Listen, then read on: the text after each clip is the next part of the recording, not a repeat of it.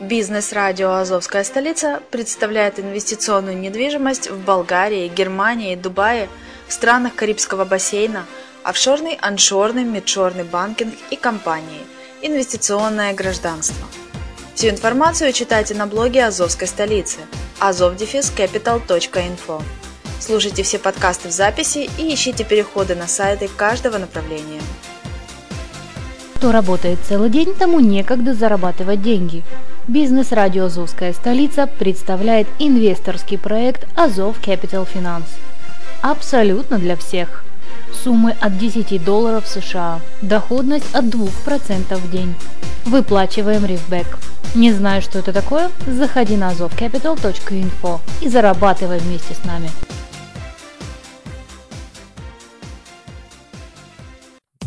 Всем привет, я Грегори Кэтс, ведущий аудиоблога Travel Top Secret на радио «Азовская столица». Сегодня мы вернемся к нашей традиционной теме, а именно говорить мы будем о поездках в Бостон. Находится он в пяти часах езды к востоку от Нью-Йорка. Именно это меня в нем привлекало – в качестве поездки на первых порах в Америке. Ну, допустим, мне вспоминалась поездка в Винницу, которая от Одессы находилась и находится примерно на том же расстоянии, что и Бостон от Нью-Йорка. Во-вторых, я слышал, что это университетский город Кембридж, что там престижный университет. Наивно полагал, что я буду учиться там. Хотя прекрасно понимал, что с моим английским и с моей средненькой успеваемостью об этом можно только и не мечтать, а может быть даже и не мечтать, но все равно интересно посмотреть. И вот и мечтал, что мы немножко приживемся в Америке и первым же летом сядем на поезд и поедем в Бостон. Так вот, друзья, относительно поезда, узнал я, что Эмтрак это единственный американский междугородний железнодорожный оператор по всей стране. Это удовольствие не дешевое. И гораздо дешевле туда ехать автобусом, потому что электрички они хоть разумно стоят, но они местные, а на пяти перекладных да какой смысл? Автобусом придется туда ехать, сейчас, конечно, вдвое дороже, а тогда 24 доллара билет в каждую сторону. Звонишь на автовокзал, тебе говорят, have pencil and paper ready and have a nice trip. решили, короче говоря. И это уже был второй год в Америке, но там помешало вот что. Буквально через месяц после решения в Бостон ехать автобусом, мне привезли компьютер, а к нему еще надо было покупать принтер. Так вот мы решили, что пока нам не до Бостона, что пока есть более важные дела, а потом вообще началась моя эпопея с образованием. И, конечно же, как бы вы думали, куда я мечтал поступить? В MIT? Массачусетский технологический. Но, увы и ах, мои результаты по тестам, по вступительным, таким как SAT и успеваемость, была, конечно, неплохая, хорошая даже. Но в MIT такое и в подметке не годится. Поэтому откладывается, откладывается, и вот уже год 1995. Третий, вернее четвертый наш год в Америке. И наши друзья очень хорошие съездили на Кейп Код. Это такой полуостров рядом с Бостоном, я там еще не был. Туда едут отдыхать. Но они заглянули в Бостон и оттуда привезли мне забавный такой проспектик. И там рекламка Бостон Passport.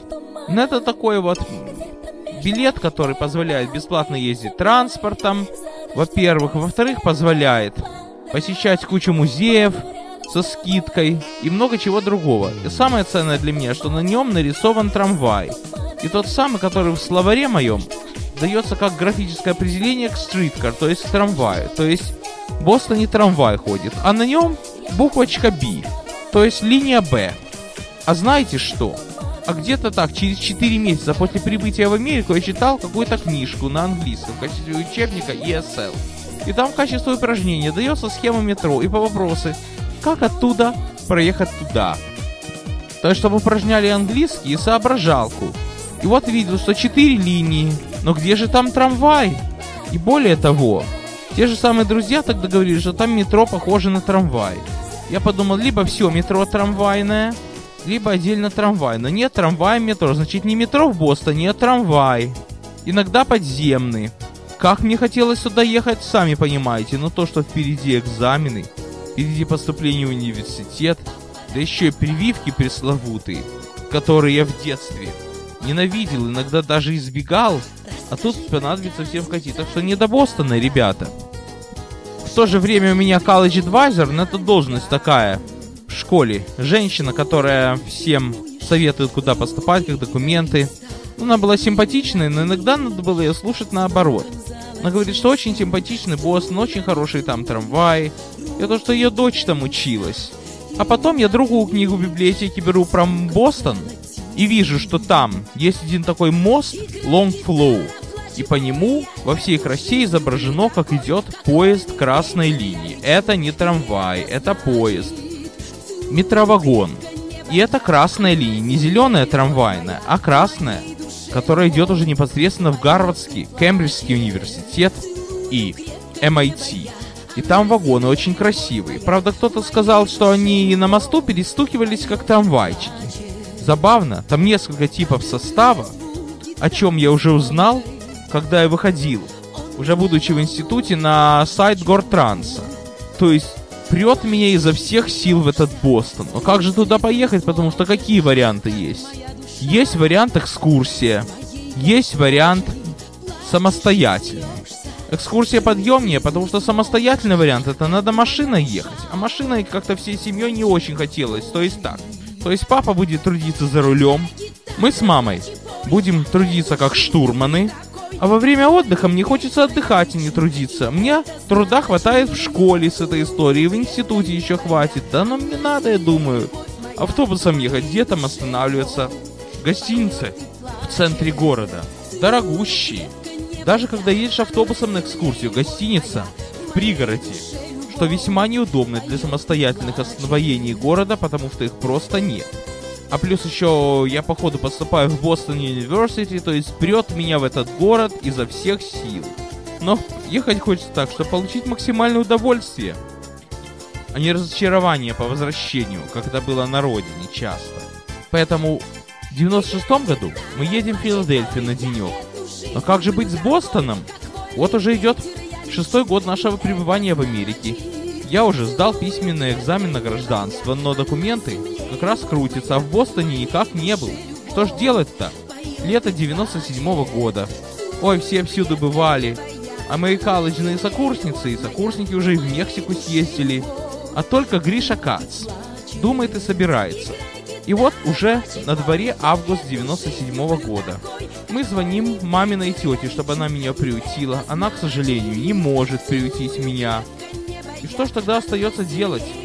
Скоро от моих каникул ничего не останется. И что ж тогда я? Что ж я расскажу всем своим сокурсникам, хотя, честно говоря, тут не Советский Союз.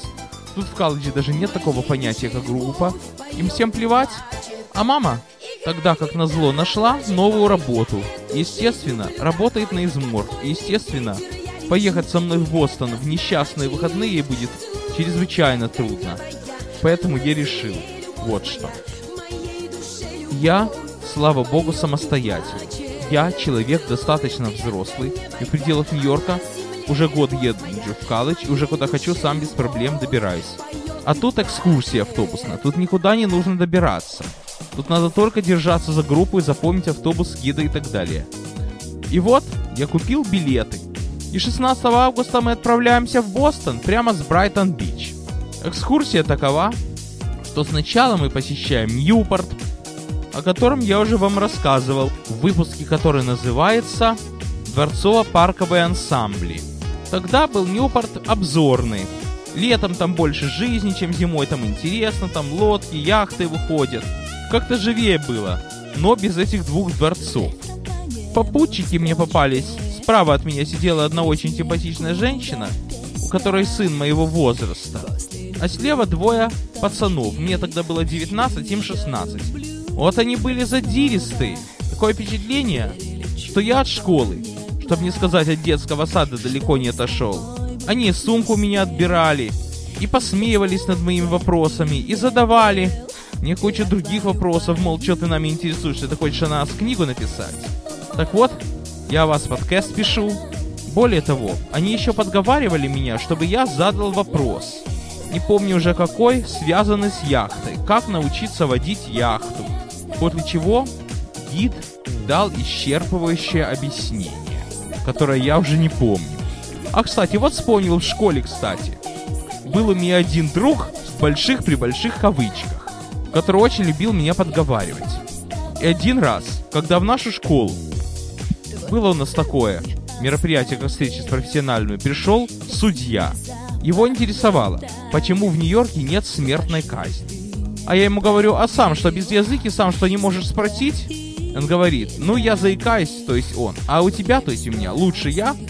Задал вопрос, а ответа не помню. Что он там ответил, не помню. Ну короче, приехали мы в Бостон, наконец-то после 10 минут моего вступления, 5 лет ожидания, приехали.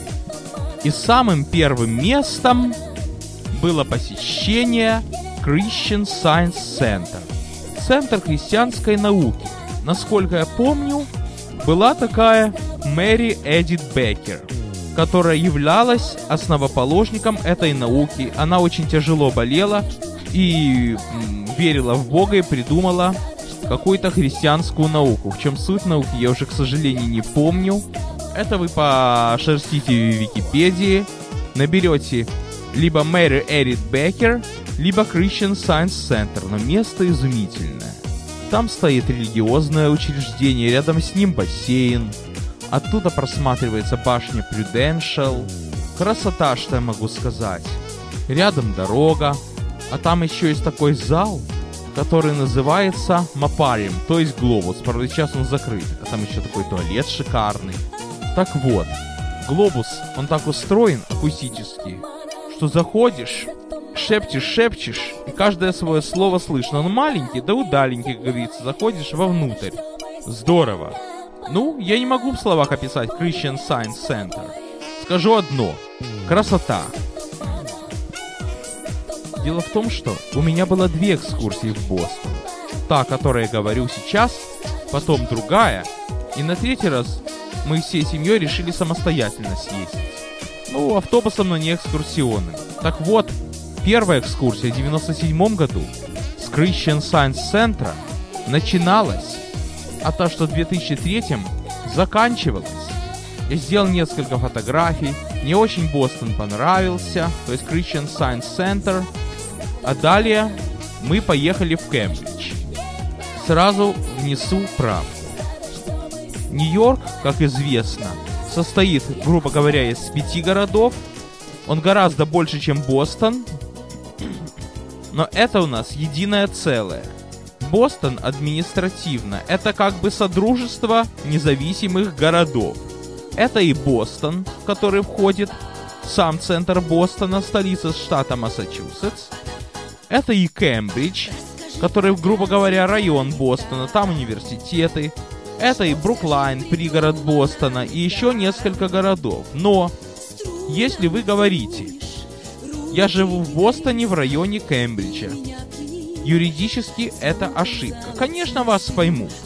Это все равно, что дизель-поезд назвать электричкой, вас поймут, если вы живете в Бостоне в районе Кембриджа. Хотя, по сути, надо говорить, я живу в Кембридже, в получасе езды от Бостона. Вот так будет правильно. Потому что это несколько городов, у каждого своя управа, у каждого свои законы, у каждого свое все.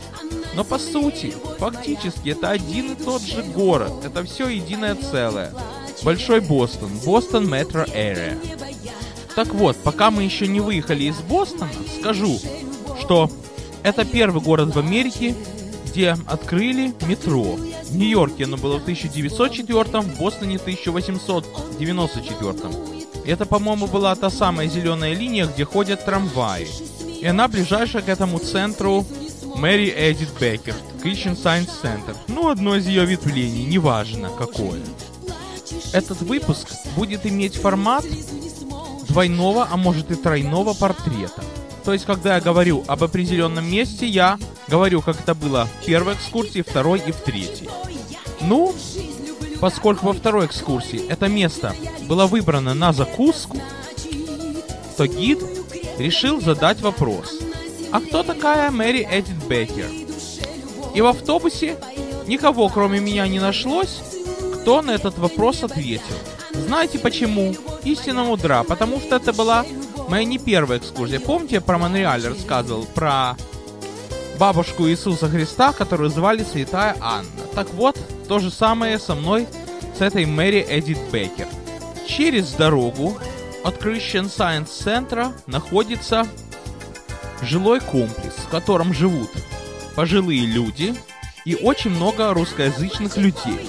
И вот однажды, когда гид проводил экскурсию по Christian Science Center, к нему подходит два мужика и с восточным акцентом спрашивают, «А ты про Белый дом рассказываешь?» А он им, «Ну, когда я в Вашингтоне, я рассказываю про Белый дом, в котором живет президент». Ну, понятно, говорят, ребята с восточным акцентом. А ты про наш Белый дом рассказываешь? А где он? А вот через дорогу. И теперь он рассказывает и в Вашингтоне про Белый дом, и в Бостоне про Белый дом, где живут пенсионеры. Ну, много таких домов. Центре города, где по приемлемой цене живут пенсионеры. Но это не суть поездки. Итак, поехали в Кембридж. Больше всего он знаменит Гарвардским университетом и Массачусетским технологическим. Историю этих университетов я не помню, расскажу вкратце, как они выглядят. Университетский кампус – это такой вот себе как бы город внутри города. Он резко отличается и по архитектурному стилю, и по оформлению, и по студенческой жизни. В таких городах, как Нью-Йорк, как правило, они огорожены и охраняются секьюрити. В Бостоне гуляй Вася, любой может через ворота зайти в Гарвард, побывать там, походить, посмотреть. Там и церковь есть, и собор, и несколько залов, и учебные дома, главное памятник Гарварду. И говорится, что для счастья, для успеха в учебе надо подойти и потрогать его левый сапог, что я и сделал.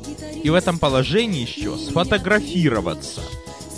Я помню, что первый раз мы просто гуляли по Гарварду, а второй раз мы еще зашли в корпус, в котором изучают компьютер сайенс. И там как бы вы думали, что стоит на самом видном месте? На самом видном месте стоит один из самых первых компьютеров, который называется Марк I. Это не то, что стоит сейчас на вашем столе и передает этот выпуск, это огромная стена с кучей переключателей, потому что числа вводились в двоичной системе.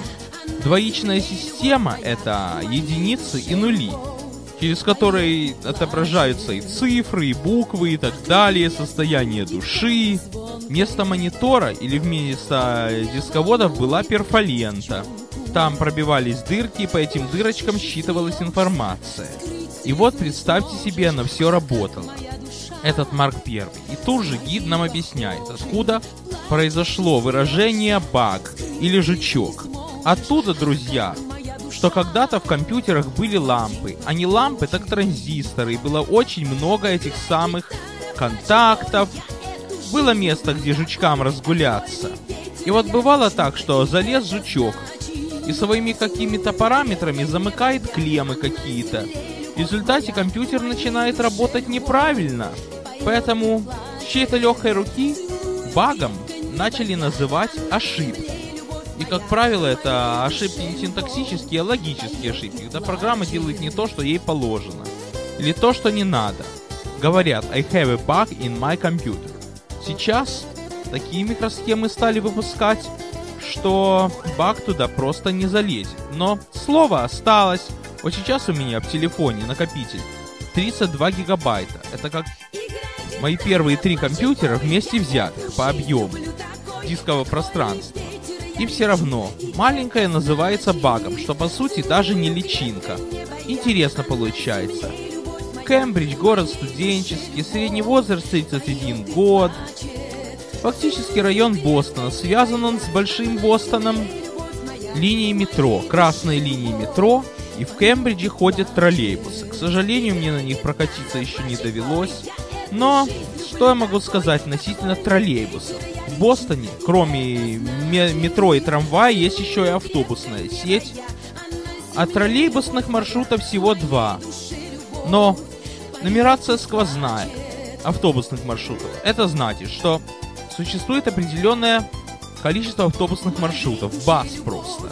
И два-три из них троллейбусы, и все равно они называются бас. Все равно в миру говорят бас, а то, что он электрик или дизель, кого это волнует? Но я, к сожалению, кембриджскими троллейбусами еще и не ездил, может быть, когда-нибудь поеду. Далее экскурсия из Кембриджа отправляется в сам Бостон. Маршрут зависит, во-первых, от водителя, а во-вторых, от экскурсовода. Каждый экскурсовод делает это по-своему. Поэтому иногда не вредно делать полный повтор экскурсии, которая была в прошлом. На сегодня все. С вами был Грегори Кэтс.